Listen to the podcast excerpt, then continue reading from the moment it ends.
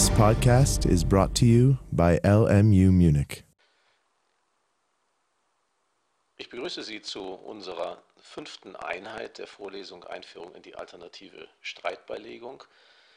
Das ist die erste Einheit, die sich mit der Mediation beschäftigt. Es werden zwei weitere Einheiten folgen. Mein Name ist Horst Eidenmüller und ich bin der Sprecher für diese Vorlesungseinheit.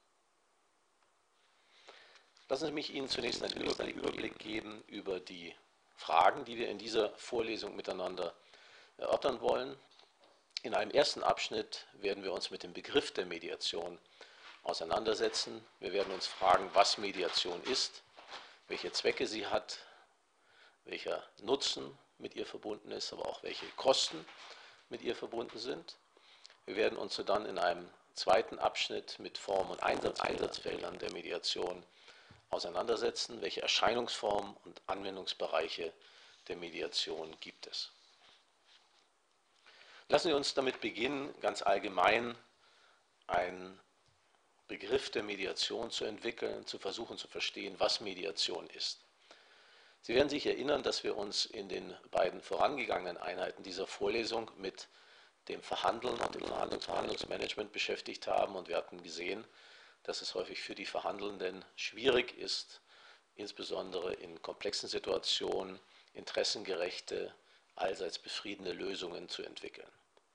Und das ist der Grund, warum es für die Verhandlenden sinnvoll sein kann, gegebenenfalls jemanden Dritten zu den Verhandlungen hinzuzuziehen, der ihnen hilft, eine solche interessengerechte, allseits, allseits vorteilhafte Einigungslösung zu entwickeln.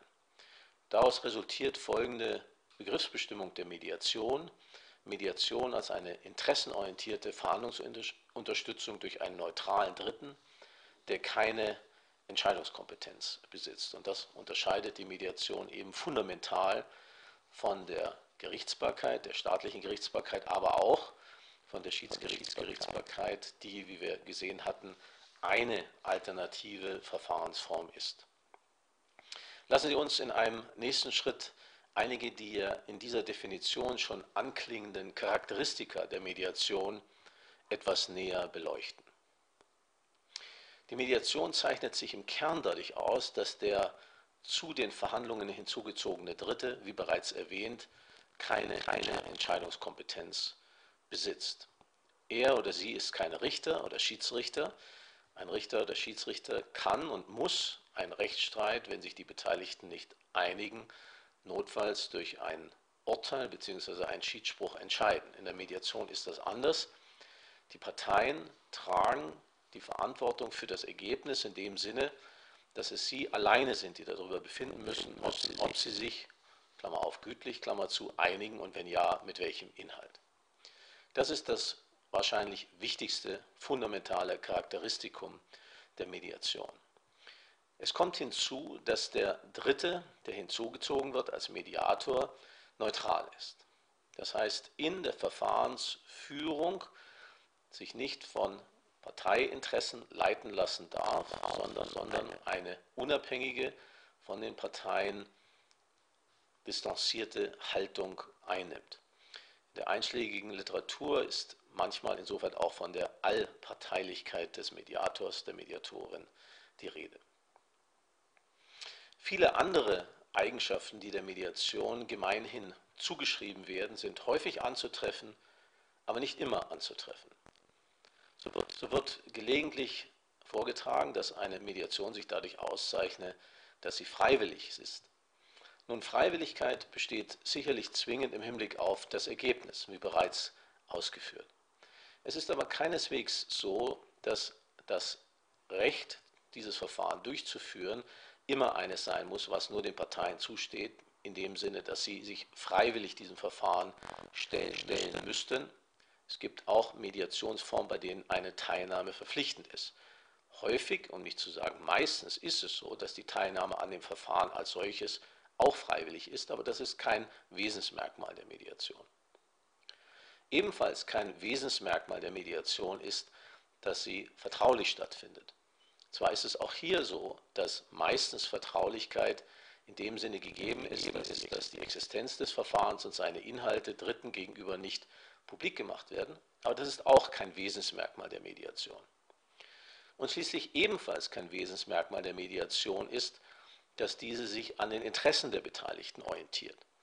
Das ist zwar häufig, um nicht zu sagen fast immer der Fall, dass versucht wird, über Lösungen, die die Positionen der Beteiligten, die durch Rechtsansprüche vorgegeben worden sind, über diese Position hinauszugehen.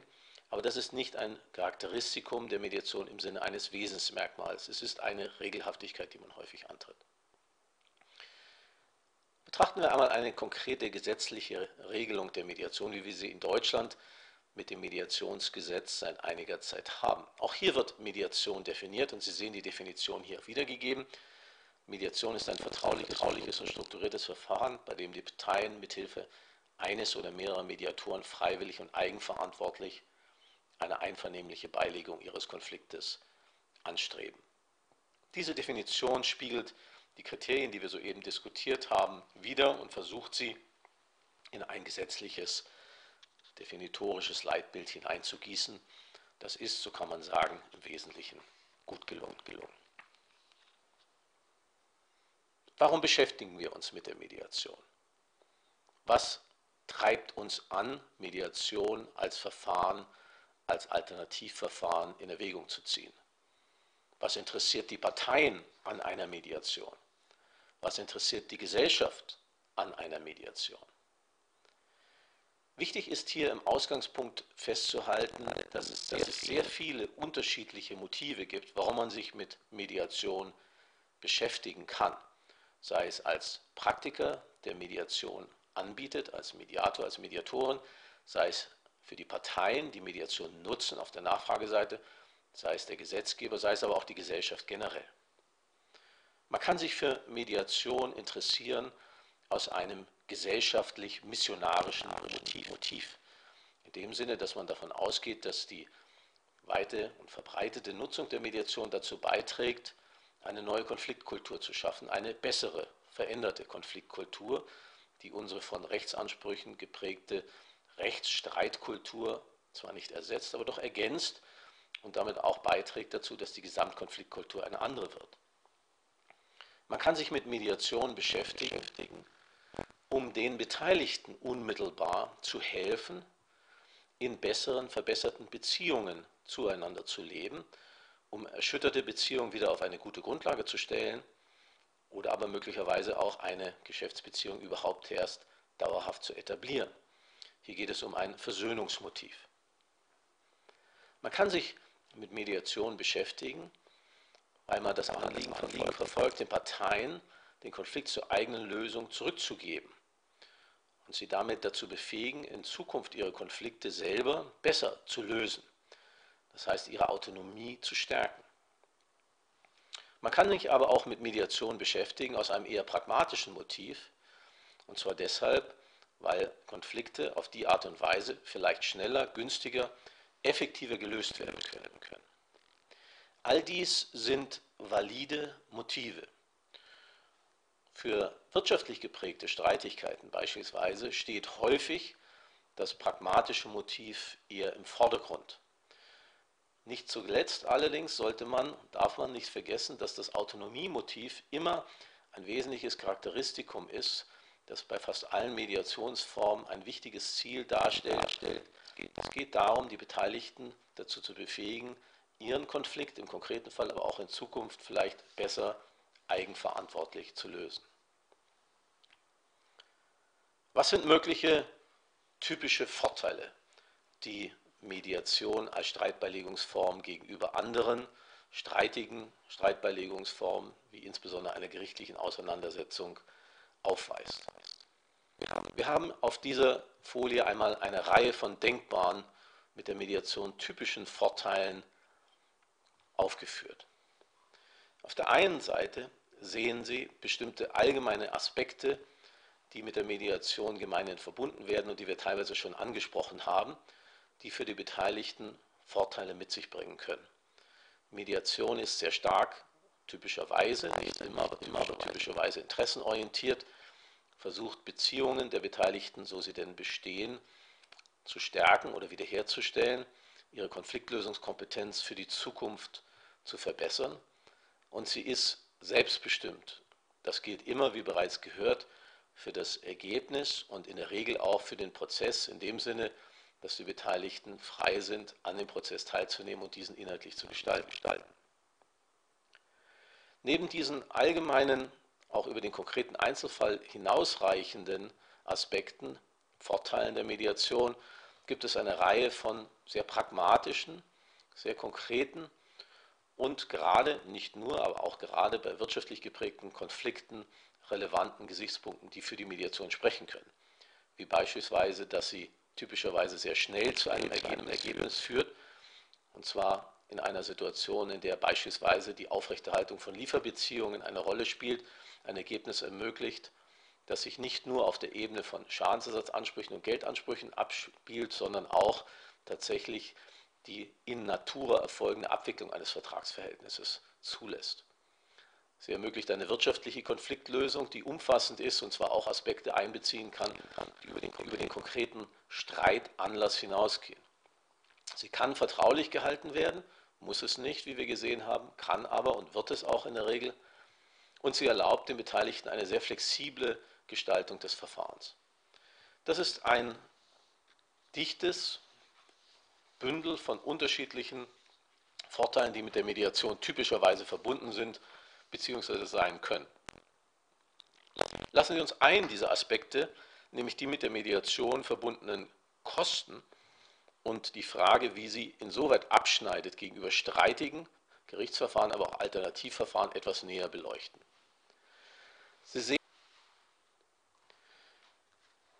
auf dieser Folie sehen Sie die Verfahrenskosten, die mit unterschiedlichen Verfahren der Konfliktbeilegung verbunden sind, im Vergleich aufgeführt. Auf der X-Achse sehen Sie den Streitwert in 1000 Euro, beginnend mit 50.000 Euro hin bis zu einem, einem Betrag von 5 Millionen Euro. Auf der Y-Achse sehen Sie die direkten Verfahrenskosten bestimmter Verfahren ebenfalls in 1000 Euro. Welche Verfahren haben wir im Blick? Sie sehen schwarz gestrichelt einen Gerichtsprozess, wobei hier von bestimmten Annahmen ausgegangen wird, nämlich dass das Verfahren sich über zwei Instanzen hinzieht und auch mit einem Urteil in beiden Instanzen abgeschlossen wird. Diese Kosten beginnen relativ moderat, steigen dann aber linear und dann ab mittleren Streitwänden sehr stark an. Sie sehen in einem hellen Violett die Kosten eines Schiedsverfahrens. Hier wird davon ausgegangen, dass es sich um ein Verfahren nach der Schiedsordnung der Deutschen Institution für Schiedsgerichtsbarkeit handelt und das Schiedsgericht mit drei Schiedsrichtern besetzt ist. Sowohl in dem staatlichen Gerichtsverfahren als auch in dem Schiedsgerichtsverfahren sind die Beteiligten durch Anwälte vertreten. Und Sie sehen in Blau die Kosten einer Mediation, wobei auch hier davon ausgegangen wird, dass die Beteiligten durch Anwälte vertreten sind und es werden bestimmte Annahmen dazu getroffen, wie lange, wie lange die Mediation dauert. Das entspricht Erfahrungswerten bei entsprechenden Streitwerten, Zeiten von etwa 20 bis 40 Stunden und der Mediator, die Mediatorin wird nach Stundensätzen im Bereich von 200, 300 Euro vergütet. Natürlich sind alle diese Annahmen bis zu einem gewissen Grade kontingent Indes das Bild wandelt sich nicht fundamental, wenn man diese Annahmen ein wenig verändert. Was Sie erkennen können anhand dieses Bildes ist, dass bei relativ niedrigen Streitwerten die Mediation keine besonderen Kostenvorteile aufweist. Das hat damit zu tun, dass ein Mediator typischerweise nach Stunden bezahlt wird und auch bei niedrigen Streitwerten einen gewissen Stundeneinsatz leisten muss, um den Fall zu verstehen und den Beteiligten zu helfen, zu einer Lösung zu kommen. Bei niedrigen Streitwerten sind die Gerichtskosten und die Anwaltskosten, wenn nach entsprechenden Streitwerten die Gebühren abgerechnet werden, demgegenüber vergleichsweise niedrig. Der Kostenvorteil der Mediation zeigt sich, je höher die Streitwerte werden. Die Schere zwischen den beiden streitigen Verfahren, Gerichtsverfahren und Schiedsgerichtsverfahren auf der einen Seite und Mediation auf der anderen Seite geht deutlich sukzessive auseinander. Viele von Ihnen werden jetzt vielleicht sagen, dass dieser Kostenvorteil der Mediation gegeben ist, wenn die Mediation denn zu einer Einigung führt. Aber wir hatten ja bereits gehört, dass die Mediation nicht dazu führt, dass die Beteiligten sich zwingend einigen müssen. Sie kann auch scheitern. Nun, selbst wenn man davon ausgeht, dass die Mediation in einer bestimmten Zahl der Fälle nicht zu einer Einigung führt, erfahrungsgemäß kann man davon ausgehen, dass in etwa zwei Drittel aller Fälle eine Einigung herbeigeführt werden kann, ein Drittel aller Fälle nicht, dann bedeutet das, dass zusätzlich zu den Kosten der Mediation dann die Kosten für ein Gerichts- oder Schiedsgerichtsverfahren hinzutreten. Aber wenn man davon ausgeht, dass die Mediation in zwei Drittel der Fälle erfolgreich ist, in ein Drittel der Fälle nicht, kommen aus einer Ex-ante-Perspektive nicht die vollen Kosten eines Gerichts- oder Schiedsgerichtsverfahrens dazu, sondern in einer Erwartungsperspektive ein Drittel dieser Kosten nur. Und das sehen Sie mit dieser gestrichelten blauen Linie. Sie sehen hier die Kosten der Mediation plus die erwarteten zusätzlichen Kosten eines Gerichts- oder Schiedsgerichtsverfahrens. Und das bedeutet, selbst wenn man dieses Kalkül anstellt, hat die Mediation einen Vorteil für, die Beteiligten. Die erwarteten Kosten der Mediation, selbst wenn man ein Scheitern der Mediation in ein Drittel aller Fälle mit einbezieht, sind vorteilhaft. Wir wollen im Folgenden uns Fragen der Mediation im Einzelnen zuwenden und zunächst einmal verschiedene Formen der Mediation außerhalb und innerhalb eines staatlichen Gerichtes im Überblick kennenlernen. Außergerichtliche Mediation, gerichtsnahe Mediation und gerichtsinterne Mediation oder das, was inzwischen rechtstechnisch als Güterichterverfahren bezeichnet wird. Wir wollen dann verschiedene Strukturvarianten der Mediation miteinander erörtern und Anwendungsfelder näher bestimmen. Und schließlich werden wir dann, indem wir einen Blick auf den spezifischen Fall der Mediation in und zwischen Unternehmen werfen, also auf die Wirtschaftsmediation. Zunächst einmal zu der Frage, in welchen Bereichen im Sinne von in welchem Verhältnis zu einem staatlichen Gerichtsprozess Mediation stattfinden kann, außerhalb und innerhalb eines Gerichtsgerichtes. Sie sehen hier die drei Formen, die wir im Folgenden etwas näher betrachten wollen, einmal grafisch aufgeführt. Es gibt etwas, was man gerichtsinterne Mediation nennen kann oder ein Güterichterverfahren nach der neuen Terminologie des deutschen Gesetzgebers. Die Parteien haben bereits ein staatliches Gerichtsverfahren eingeleitet und setzen sich vor dem staatlichen Gericht auseinander.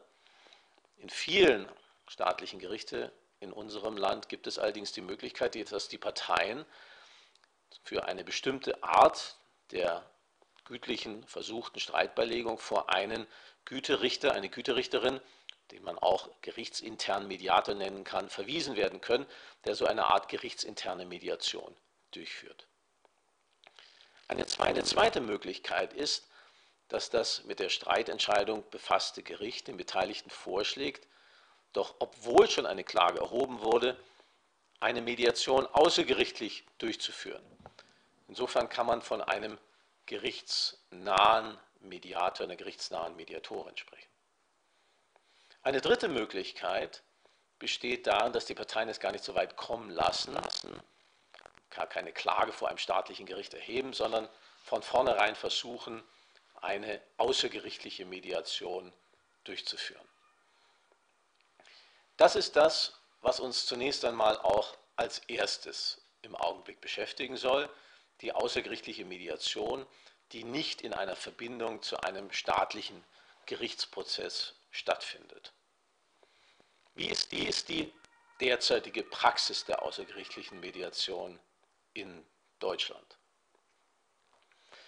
Der Markt für die außergerichtliche Mediation in Deutschland im Augenblick ist unübersichtlich. Und es ist auch schwierig, ihn in seiner Größenordnung überhaupt einzuschätzen.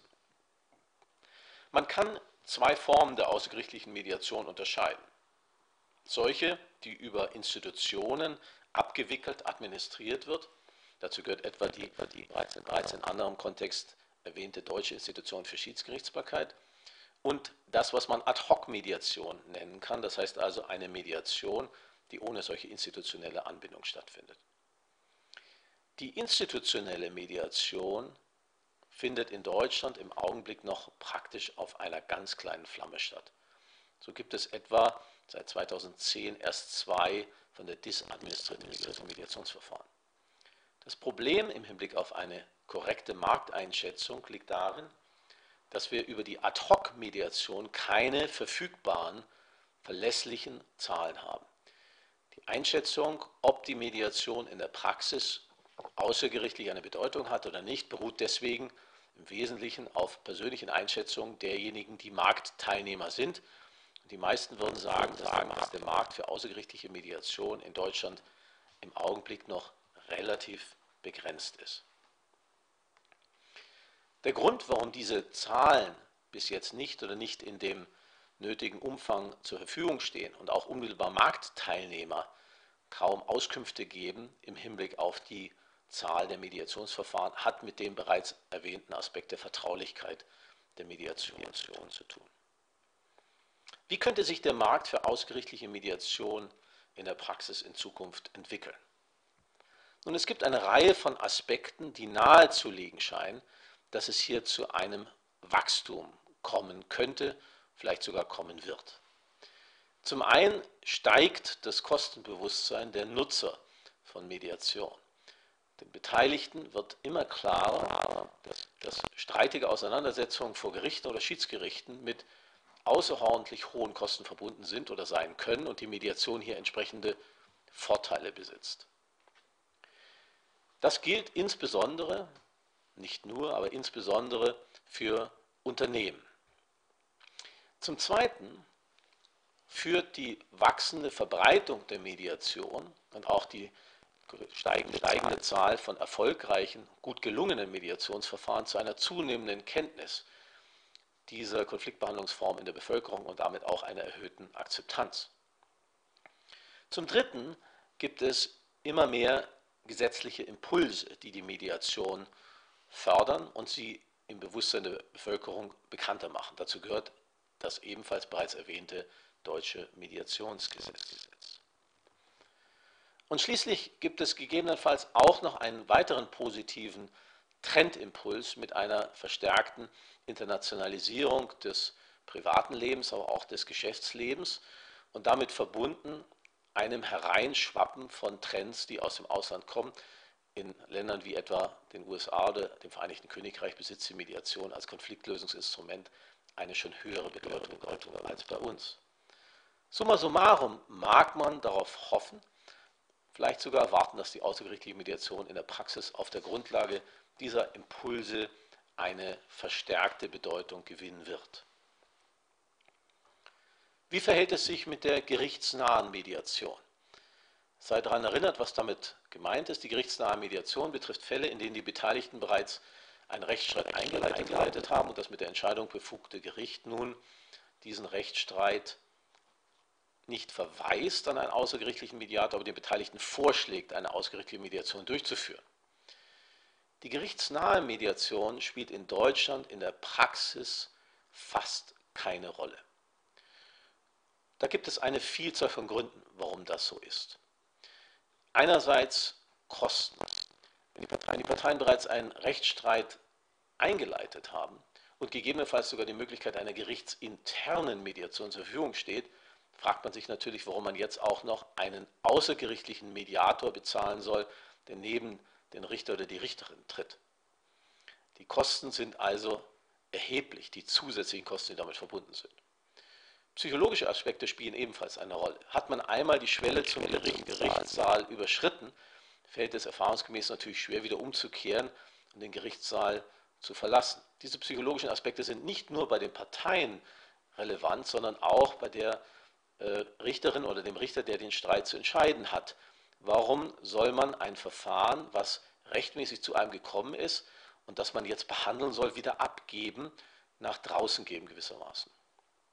Ein dritter, dritter Aspekt, der die Unbedeutendheit der gerichtsnahen Mediation dokumentiert bzw. vielleicht auch verursacht, ist das schwierige Problem der Auswahl des Mediators. Auf der einen Seite sind die Parteien dankbar, wenn ein Richter, eine Richterin in einer solchen Situation eine spezifische Empfehlung zugunsten einer bestimmten Person abgibt. Erfahrungsgemäß ist das aber gerade natürlich für den Richter, die Richterin schwierig unter dem Gesichtspunkt einer, einer Gleichbehandlung. Ein Hoheitsträger tut sich schwer damit, eine spezifische einzelne Privatperson zu empfehlen, die als Mediator tätig werden soll. Eine ähnliche Problemstellung gibt es seit vielen Jahren, etwa im Bereich der Insolvenzverwaltung bei der Auswahl eines Insolvenzverwalters. Und mag man sich fragen, ob dieses Problem vielleicht in Zukunft gelöst werden kann, wenn es zu einer Zertifizierung von ausgebildeten Mediatoren kommt.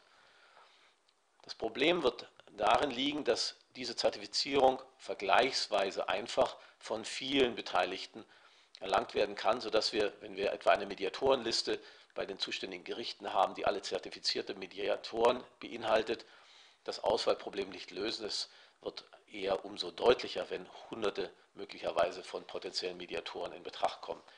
Damit ist den Parteien auch eindeutig geholfen.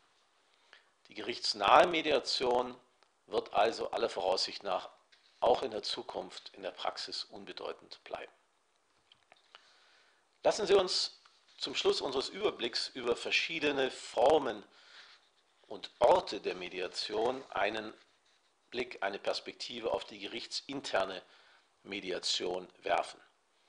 Ich hatte bereits gesagt, dass die, dass die gerichtsinterne Mediation in Deutschland mit dem Mediationsgesetz eine spezifische Ausgestaltung gewonnen hat und terminologisch ist auch dort nicht von der gerichtsinternen Mediation, sondern von dem Güterichter, der Güterichterin die Rede. Wenn wir im Folgenden den Begriff der gerichtsinternen Mediation verwenden, dann aus Anschaulichkeitsgründen.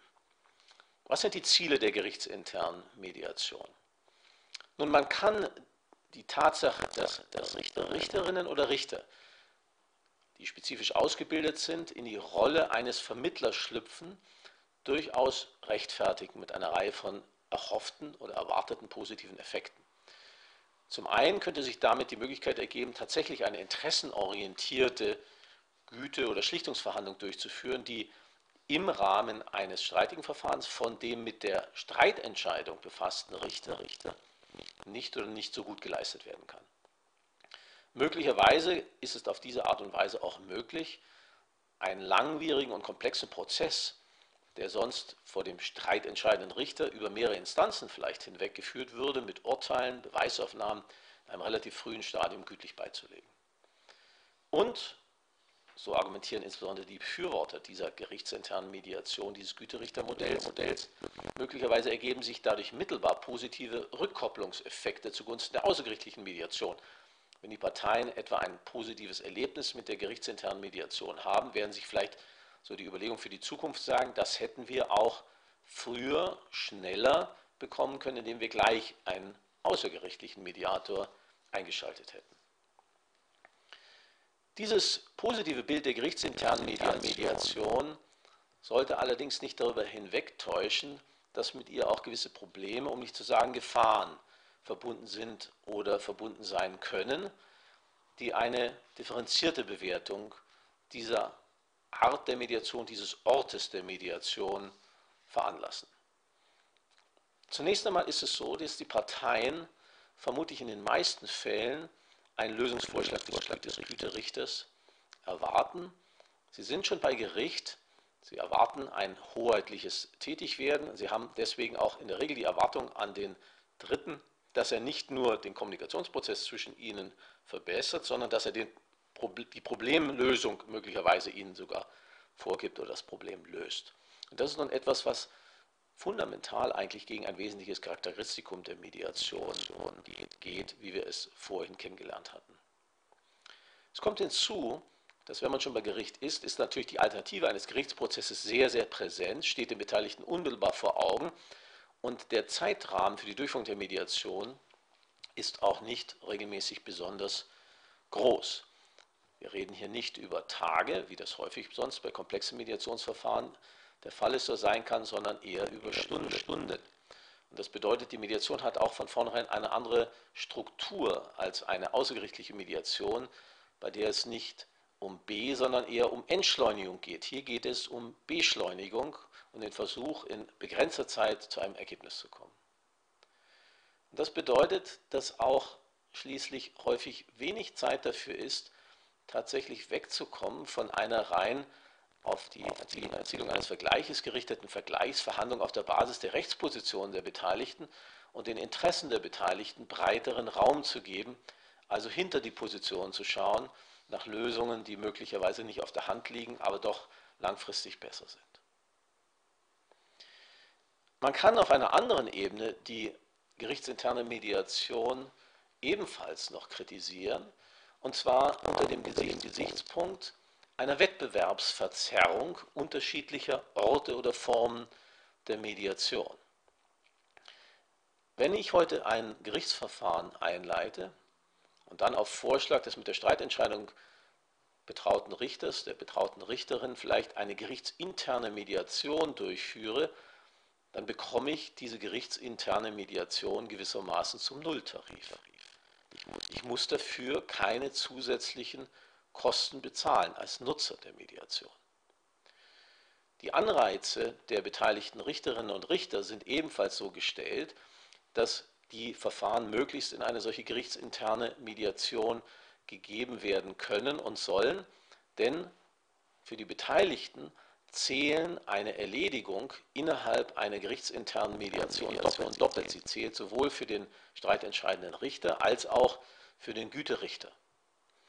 Insgesamt bedeutet das, dass die Einleitung einer streitigen Auseinandersetzung vor Gericht sozusagen als Draufgabe, als Zuckerl eine kostenlose gerichtsinterne Mediation als eine Möglichkeit für die Beteiligten mit sich bringt.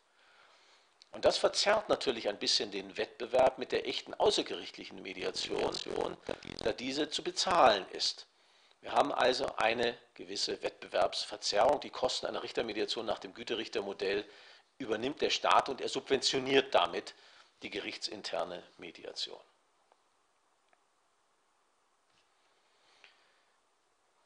Wenn wir nun von unserer Perspektive des Ortes einer Mediation, sei es gerichtsintern, sei es gerichtsnah, sei es außergerichtlich, einmal schauen, wie eine Mediation in der Praxis abläuft, welches bestimmte Strukturelemente der Mediation sind, was stellen wir dann fest? Nun, das Erste, was wir feststellen, ist, dass Mediationsverfahren häufig, nicht immer, aber doch sehr häufig in fünf, fünf Phasen abgewickelt werden. Und wir werden uns mit diesem Schema, mit diesem Ablauf einer Mediation im Einzelnen in der dritten Mediationsvorlesung näher beschäftigen. Es sei bereits an dieser Stelle allerdings an die Wand geworfen bzw. Ihnen vor Augen geführt, damit Sie die einzelnen Phasen bereits präsent haben, wenn wir andere Strukturmerkmale der Mediation diskutieren. Eine Mediation wird insbesondere in Kontinentaleuropa, unabhängig davon, ob es sich jetzt eine gerichtsinterne Mediation, eine gerichtsnahe oder eine außergerichtliche Mediation handelt, häufig in diesen fünf Phasen durchgeführt. Nach einer Eröffnung durch den Mediator, der die Grundregeln der Mediation vorstellt, mit den Beteiligten diskutiert, seine Rolle entwickelt und ähnliche Dinge tut, kommt es zu einer zweiten Phase der Bestandsaufnahme, in der die Beteiligten jeweils ihre Sicht des Konfliktes schildern, gegebenenfalls ergänzt durch Ausführungen zu den Rechtsansprüchen, die sie geltend machen. Dann gibt es eine Zäsur und diese Zäsur ist für die Mediation nach Auffassung vieler entscheidend. Eine Zäsur, die dazu führt, dass der Bericht weggerichtet wird von Rechtsansprüchen und von der Vergangenheit und hingelenkt wird auf Interessen der Beteiligten und die Zukunft. In dieser dritten Phase werden die Interessen der Beteiligten erforscht. Es geht darum zu verstehen, worum es ihnen wirklich geht. In einer vierten Phase der Mediation versuchen die Beteiligten dann unter Anleitung und Hilfestellung des Mediators Lösungen zur Bewältigung, Bewältigung ihres Konfliktes zu entwickeln, ohne diese zunächst zu bewerten. Diese Bewertung erfolgt anschließend und die Beteiligten ringen um die Frage, auf welche von den denkbaren Lösungsvorschlägen man sich nun verständigen will. Hier geht es regelmäßig auch ums Geld, insbesondere bei wirtschaftsrechtlich geprägten Konflikten und den Versuch, eine Lösung zu finden, die tatsächlich zu einer Abgeltung der Problematik führt. Das ist dann die fünfte Phase der Mediation, der Abschluss, häufig in der Form eines Vergleiches bei Streitigkeiten zwischen Unternehmen. Wir kommen darauf zurück. Das ist aber nicht zwingend, das kann auch eine Abschlussvereinbarung sein, die keinen rechtlich verbindlichen Gehalt besitzt. Diese Phasenstruktur der Mediation, ich habe es bereits erwähnt, ist typisch insbesondere für in Kontinentaleuropa durchgeführte Mediation. Sie ist aber, das werden wir sogleich sehen, nicht der Mediation wesenseigen, sondern ist etwas, was man als Regelmäßigkeit antreffen kann.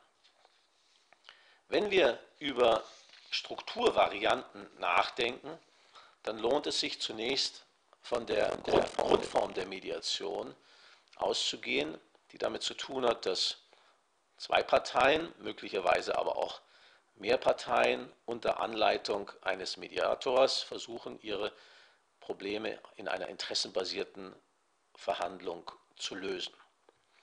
Bis jetzt sind wir immer davon ausgegangen, dass ein Mediator oder eine Mediatorin tätig wird. Das ist aber keineswegs zwingend. Es kommt sogar häufig vor, dass nicht nur ein Mediator, sondern zwei Mediatoren gemeinsam agieren. Dann haben wir das, was in der einschlägigen Literatur als Co-Mediation genannt wird.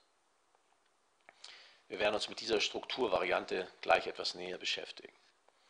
Eine andere Strukturvariante der Mediation liegt darin, dass der Mediator nicht mit allen Beteiligten gleichzeitig verhandelt, sondern dass er oder sie Einzelgespräche führt. Das heißt, zunächst mit einer Seite spricht und dann mit der anderen Seite, gegebenenfalls im Rahmen einer Pendeldiplomatie wiederholt. Auch dazu werden wir einiges im Folgenden hören. Lassen Sie uns zunächst einen etwas näheren Blick auf die Co-Mediation werfen, das heißt auf die Mediation, die von, von mehreren Mediatoren gemeinsam durchgeführt wird. Was sind Gründe, so etwas zu machen? Was sind Vorteile? Was sind aber möglicherweise auch Nachteile? Nun, erfahrungsgemäß hat eine Co-Mediation als Verfahrensform für die Beteiligten, aber auch für die Mediatoren selbst eine Vielzahl von Vorteilen. Für die Mediatoren bedeutet es regelmäßig eine Entlastung, wenn sie zu zweit agieren können. Typischerweise fällt es sich dann so, dass einer der beiden Beteiligten eher die Verfahrenssteuerung übernimmt, der andere visualisiert bzw. eine prozessbeobachtende Rolle einnimmt und dass man sich im Laufe der Zeit insoweit abwechselt. Das ist für die Beteiligten und nicht nur, für die Mediatoren von Vorteil, weil die Verfahrenssteuerung auf die Art und Weise effizienter wird. Das lehrt die Erfahrung. Die Rollenaufteilung zwischen den beiden oder mehreren Mediatoren führt hier zu einer größeren Produktivität in der Verfahrenssteuerung. Es ist auch möglich, durch die jeweiligen spezifischen Kenntnisse der beteiligten Mediatoren unterschiedliche Sichtweisen, unterschiedliche Sachkenntnisse, unterschiedliche Sprach-, Rechtskenntnisse oder sonstige Merkmale produktiv für den Mediationsprozess fruchtbar zu machen. Zu den sonstigen Merkmalen, die etwa eine Rolle spielen können, mag das Alter zählen, wenn etwa die Konfliktbeteiligten Seniore Beteiligte sind, die erwarten, dass ein entsprechender Seniorer-Mediator auftritt, der aus ihrer Alterskohorte stammt, neben einem vielleicht jüngeren, dynamischeren Mediator. Es mag auch hilfreich sein, in bestimmten Konstellationen etwa unterschiedliche Geschlechterrollen repräsentiert zu haben in einem solchen Mediationsteam. Das heißt, die Vorteile sind vielfältig und sie sind häufig klar, klar für eine Co-Mediation sprechen. Was sind mögliche Nachteile oder Probleme? Nun, ein Nachteil, der typischerweise auftritt und den es in der Praxis dann zu überwinden gilt, ist die Frage der höheren Kosten. Es ist offensichtlich, dass wenn zwei Mediatoren agieren, beispielsweise die beide ihren vollen Stundensatz als Vergütung beanspruchen würden, dass das für die Beteiligten doch eine erhebliche Verteuerung der Mediation mit sich brächte. Erfahrungsgemäß wird dem dadurch Rechnung getragen, dass bei einem Mediationsteam, wie es häufig vorkommt, die Mediationshonorierung nicht verdoppelt wird, sondern dass ein gewisser moderater Zuschlag allenfalls gemacht wird. Damit verzichtet der einzelne Mediator gewissermaßen auf einen Teil seines Honorars zugunsten des Kollegen. Der Nachteil, der darin liegt, wird aber in dem Vorteil der, der angenehmen Zusammenarbeit und der Entlastung erfahrungsgemäß sehr stark aufgewogen. Ein anderer Aspekt, der typischerweise eine Rolle spielt und dem man Rechnung tragen muss, ist die Frage der Zusammenarbeit der Mediatoren. Die geschilderten Vorteile einer Co-Mediation werden sich für die Beteiligten nur dann realisieren lassen, wenn die beteiligten Mediatoren gut, um nicht zu sagen sehr gut zusammenarbeiten. Das heißt, ein eingespieltes Team ist hier sicher vom, von Vorteil. Ein zweites wesentliches Strukturthema für die Gestaltung eines Mediationsverfahrens ist die Frage, ob der Mediator bzw. das Mediationsteam Einzelgespräche mit den Beteiligten durchführt. Das heißt, zunächst mit einer Seite redet und dann mit der anderen Seite und das gegebenenfalls in wiederholtem Maße. Warum kommt man überhaupt auf den Gedanken, solche Einzelgespräche durchzuführen? Erfahrungsgemäß kann das dann eine Rolle spielen, insbesondere wenn eine Partei Informationen nur dem Mediator preisgeben möchte, Informationen, die wichtig sein können, gegebenenfalls für die Lösung des Konfliktes, aber nicht der anderen Seite. Einzelgespräche können auch deswegen hilfreich oder wichtig sein, um, in Situationen, die sich durch Eskalation auszeichnen, beziehungsweise in denen es zu einer Eskalation gekommen ist, ein Forum für eine Deeskalation zu schaffen. Man muss sich aber darüber klar sein, dass solche Einzelgespräche auch mit Risiken verbunden sind. Ein Risiko ist etwa der Verlust oder der wahrgenommene Verlust der Neutralität des Mediators. Wenn sich der Mediator etwa mehrere, mehrere Minuten oder mehrere Stunden mit einer Seite beschäftigt und die andere Seite Argwohn hegt, was dort diskutiert worden ist, kann es sehr leicht dazu kommen, dass die andere Seite das Gefühl hat, der Mediator ist nicht mehr neutral, sondern macht sich zum Handlanger einer Partei. Nicht zu unterschätzen ist auch die Gefahr der Verletzung der Vertraulichkeit, wenn dem Mediator im Einzelgespräch bestimmte Dinge vertraulich mitgeteilt worden sind, die er dann unbeabsichtigt, aber der anderen Seite offenbart, direkt oder indirekt. Es kann auch sein, dass eine Seite über längere und in ihrer Umfänglichkeit sich immer weiter hinziehende Einzelgespräche des Mediators mit der anderen Seite frustriert wird und sich fragt, welchen Zweck die Mediation dann eigentlich noch hat, wenn man nichts anderes tut, als, stundenlang in einem halb abgedunkelten Raum zu sitzen und zu warten. Wenn man als Mediator Einzelgespräche durchführen will, dann sollte man das in einer bestimmten Art und Weise gestalten. Man sollte zunächst einmal deutlich machen, warum man das macht und dass es eine bestimmte Zeit lang dauern kann und dass, wenn es lange dauert, das nicht etwa daran liegt, dass man sich von den Argumenten oder den Sichtweisen einer Seite, einer Seite gefangen nimmt, sondern dass man diese sehr intensiv auf die Probe stellt in einem solchen Einzelgespräch. Man sollte das Einverständnis aller Beteiligten zur Durchführung eines solchen Einzelgespräches einholen und man sollte eine sinnvolle Beschäftigung in Anführungszeichen der Partei vorsehen, die nicht in einem Einzelgespräch mit einem selbst sich befindet.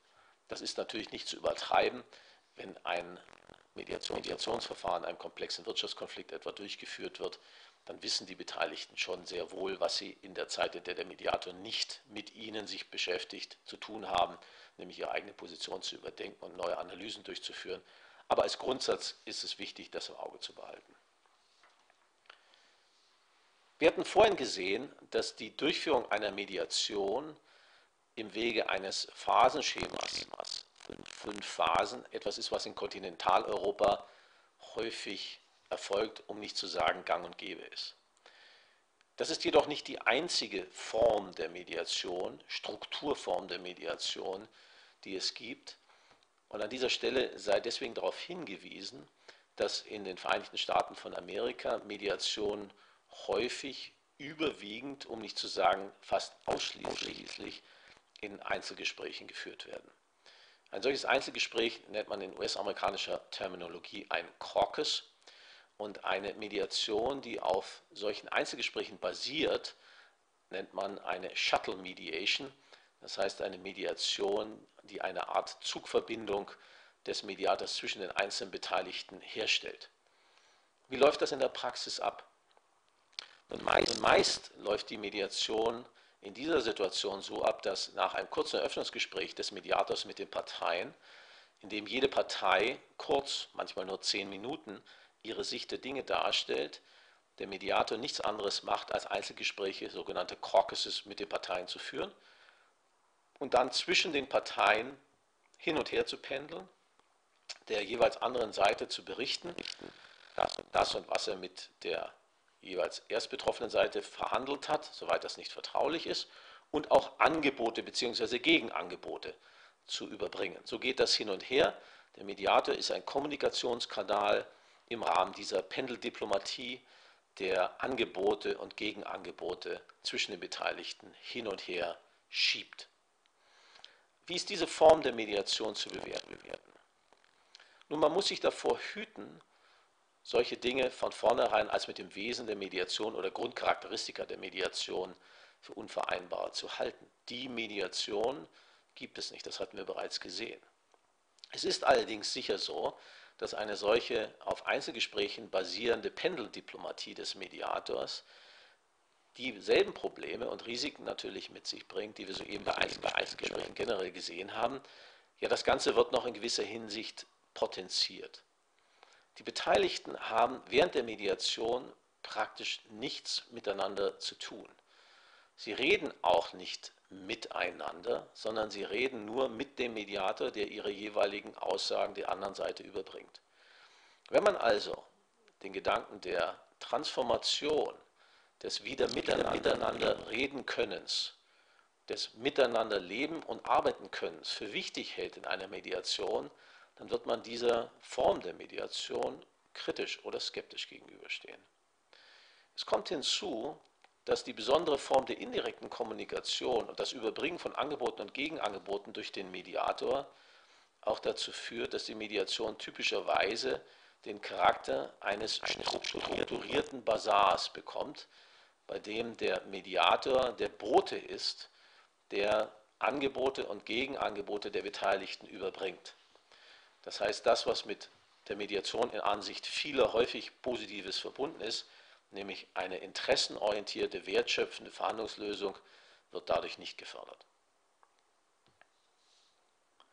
Lassen Sie uns als letzten Strukturaspekt der Mediation noch in den Blick nehmen, die Tatsache, dass Mediation keineswegs zwingend nur mit zwei Parteien durchzuführen ist, sondern dass sie natürlich in vielen Fällen auch dazu genutzt werden kann, Mehrparteienstreitigkeiten beizulegen. Das heißt, wir haben auf beiden Seiten beziehungsweise den mehreren Seiten der Mediation dann eine Vielzahl von Beteiligten. Das betrifft etwa Situationen, in der in einem Gesellschafterkreis die unterschiedlichen Gesellschafter miteinander im Konflikt liegen.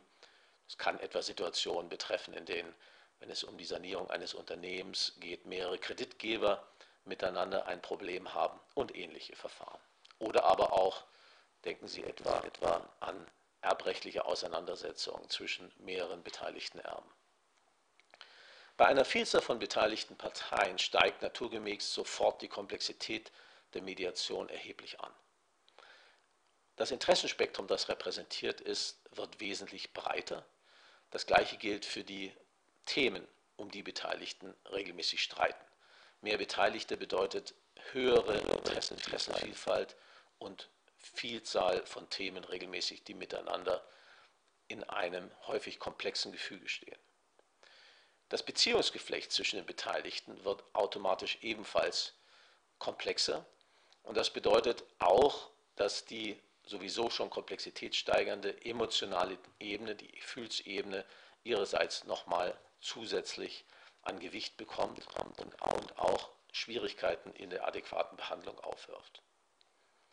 Mehrparteienmediation stellt deswegen erhöhte Anforderungen an das Verfahrensmanagement durch den Mediator bzw. die Mediatoren.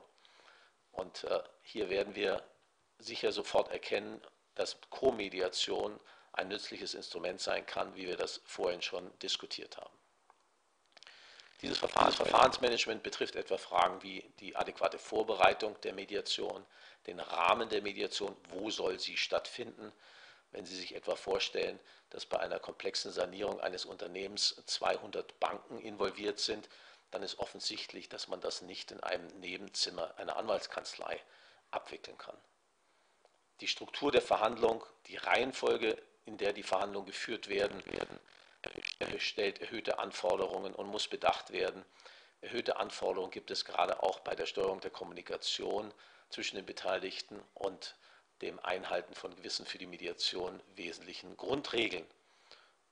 Wichtig kann auch sein, mit häufig auch asymmetrischer, das heißt nur Einzelbeteiligte betreffende Eskalationssituationen umzugehen. Das sei alles hier nur illustrativ festgehalten, um deutlich zu machen, dass das Verfahrensmanagement bei der Mehrparteienmediation erhöhte Anforderungen stellt. Lassen Sie uns einen Blick werfen auf konkrete Anwendungsfelder der Mediation. Wir haben gesehen, Mediation kann gerichtsintern, gerichtsnah oder außergerichtlich stattfinden. Wir haben unterschiedliche Strukturelemente und Varianten der Mediation kennengelernt. Was sind Konflikte, Gegenstände, in denen Mediation als Streitbeilegungsinstrument zum Einsatz kommt oder zum Einsatz kommen kann?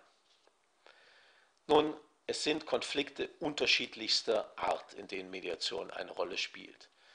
Konflikte zwischen Unternehmen, in Unternehmen, Erb- und Nachfolgekonflikte, Familienkonflikte, sonstige private Konflikte, schulische Konflikte, öffentlich-rechtliche Konflikte, wie zum Beispiel die Planung von Großvorhaben oder auch internationale politische Konflikte.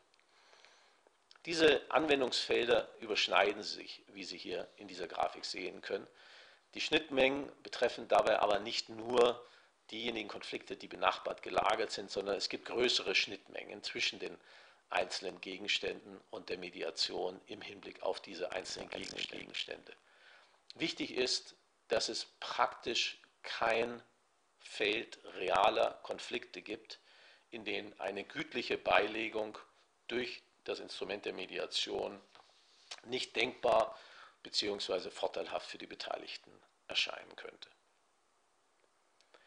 Werden wir etwas spezifischer und betrachten einmal das, was man gemeinhin als, als Wirtschaftsmediation bezeichnet, das heißt eine Mediation bei Konflikten in und zwischen Unternehmen.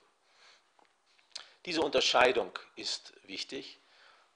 Konflikte können in Unternehmen auftreten. Sie haben dann häufig einen organisationsrechtlichen, organisatorischen Aspekt. Sie können aber auch zwischen Unternehmen auftreten, die als Marktakteure häufig, insbesondere etwa durch einen Vertrag miteinander verbunden sind, aus dem sich eine Streitigkeit ergibt.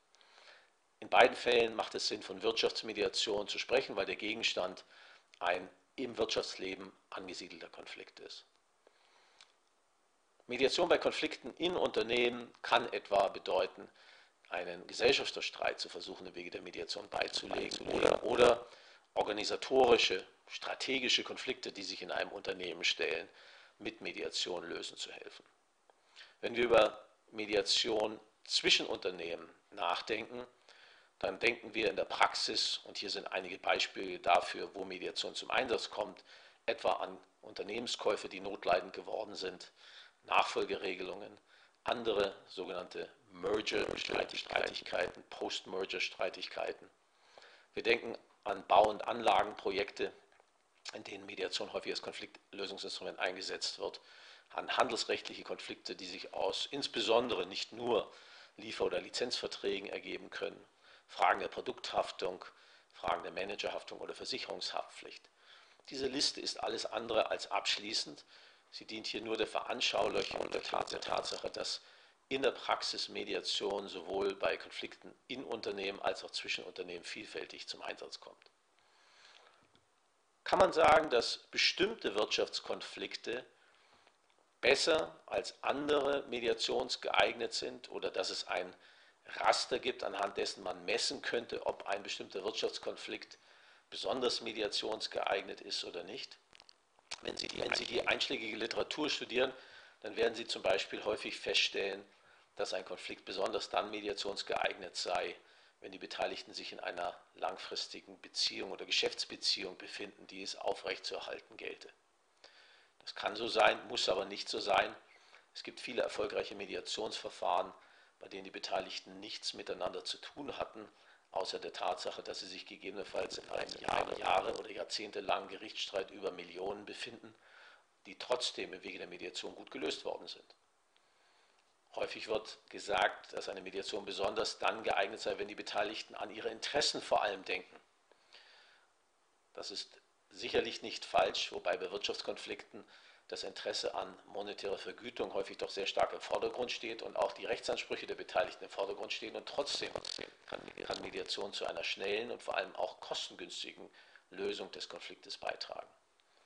Das heißt, Wirtschaftskonflikte sind unseres Erachtens in der Regel besonders mediationsgeeignet, ohne dass man sagen könnte, dass bestimmte Konflikte besser oder schlechter geeignet sind für die Durchführung eines Mediationsverfahrens. Lassen Sie uns noch einige Aspekte näher betrachten, die, die spezifisch mit der Mediation bei Wirtschaftskonflikten, die in einem Unternehmen ihren Ausgangspunkt haben, verbunden sind. Mediation zwischen Unternehmen ist etwas, was wir in der Praxis relativ häufig beobachten. Ich hatte bereits gesagt, dass die Beteiligten dann gelegentlich durch einen Vertrag miteinander verbunden sind, aus dem entsteht eine Streitigkeit, der wird versucht, im Wege der Mediation beizulegen. Mediation in Unternehmen wirft, wirft häufig, häufig ganz erhebliche besondere Problemstellungen auf. Einige von ihnen finden Sie hier aufgeführt. Häufig handelt es sich um Situationen, in denen eben nicht zwei oder mehr Rechtsträger involviert sind, sondern nur ein Rechtsträger involviert ist, nämlich der Unternehmensträger. Das bedeutet, der Auftrag zur Durchführung der Mediation, wenn es ein externer Mediator ist, kommt dann auch nur von dem einen Rechtsträger und nicht von den mehreren, mehreren beteiligten Rechtsträgern. Das hat aber auch Konsequenzen, wie wir sogleich sehen werden, für die mögliche Abschlussvereinbarung der Mediation. Wenn zwei Unternehmen extern sich miteinander streiten, liegt die Nichteinigungsalternative regelmäßig darin, dass man einen Prozess führt oder fortführt. Das kann bei Streitigkeiten, die in einem Unternehmen ihren Ausgangspunkt haben, auch der Fall sein, ist aber eher selten. Die Nicht-Einigungsalternative der Beteiligten liegt hier dann häufig darin, dass den Konflikt ein Vorgesetzter oder eine andere Hierarchieebene verbindlich für die Beteiligten entscheidet. Die Struktur der Mediation wird auch häufig eine andere sein als bei Mediationsverfahren bei Streitigkeiten zwischen Unternehmen. Wenn zwei Unternehmen sich streiten, hat es sich in der Praxis eingebürgert, dass die Mediation zumeist in einer, manchmal aber auch in zwei längeren Sitzungen abgehandelt wird, ähnlich wie die Verhandlungen, die zum Abschluss eines bestimmten Vertrages führen und die auch eine bestimmte Dynamik besitzen. Bei Mediationen, die sich auf unternehmensinterne Konflikte beziehen, ist das eher seltener der Fall. Die Komplexität und Emotionalität, die hier im Spiel ist und die höher ist, ist als bei Mediationen bei Streitigkeiten zwischen Unternehmen, häufig höher ist zumindest, legen hier näher, dass man sequenziell vorgeht. Das heißt also nicht nur einmal sich trifft, sondern mehrmals sich trifft und jeweils Pausen hat zwischen den einzelnen Mediationssitzungen über mehrere Tage oder sogar Wochen. Häufig wird es so sein, und ich darf jetzt hier zurückkommen auf das, was ich vorhin gesagt habe, da nur ein Rechtsträger involviert ist, wird es, wenn es, wenn es zu einer Abschlussvereinbarung kommt, auch nicht zu einem Vergleich zwischen den Rechtsträgern kommen, denn die gibt es ja hier nicht, sondern die Abschlussvereinbarung wird eher den Charakter einer Absichtsbekundung haben, vielleicht auch einer Festlegung von Regeln einer weiteren gemeinsamen Zusammenarbeit. Auf jeden Fall nicht zwingend oder nicht so häufig wie bei einer unternehmensexternen Mediation den Charakter eines verbindlichen Dokumentes. Ein letzter Aspekt, der bei Mediation in Unternehmen häufig eine Rolle spielt, ist die Frage, wer als Mediator tätig ist. Eine Frage, die bei unternehmensexternen Mediation zumeist mit einem unternehmensexternen beantwortet wird, der dann auch immer natürlich eine neutrale, unabhängige Position im Ausgangspunkt innehat.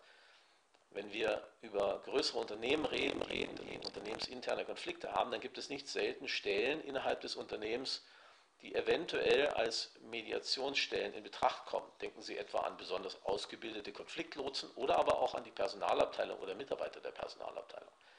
Das wirft allerdings die Frage der Akzeptanz dieser Personen bei den Konfliktbeteiligten zur Konfliktlösung auf, insbesondere etwa wenn diese Personen ihrerseits auch in einer vorgesetzten Funktion tätig sind und dann eine Kompetenz haben, den Streit notfalls autoritativ hierarchisch zu entscheiden.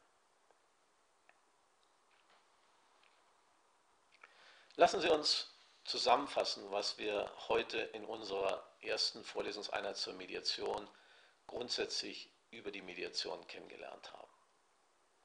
Wir haben gesehen, dass die Mediation eine Vermittlung durch einen, durch einen neutralen Dritten in einem Konflikt ist, durch einen neutralen Dritten, der keine Entscheidungsgewalt besitzt.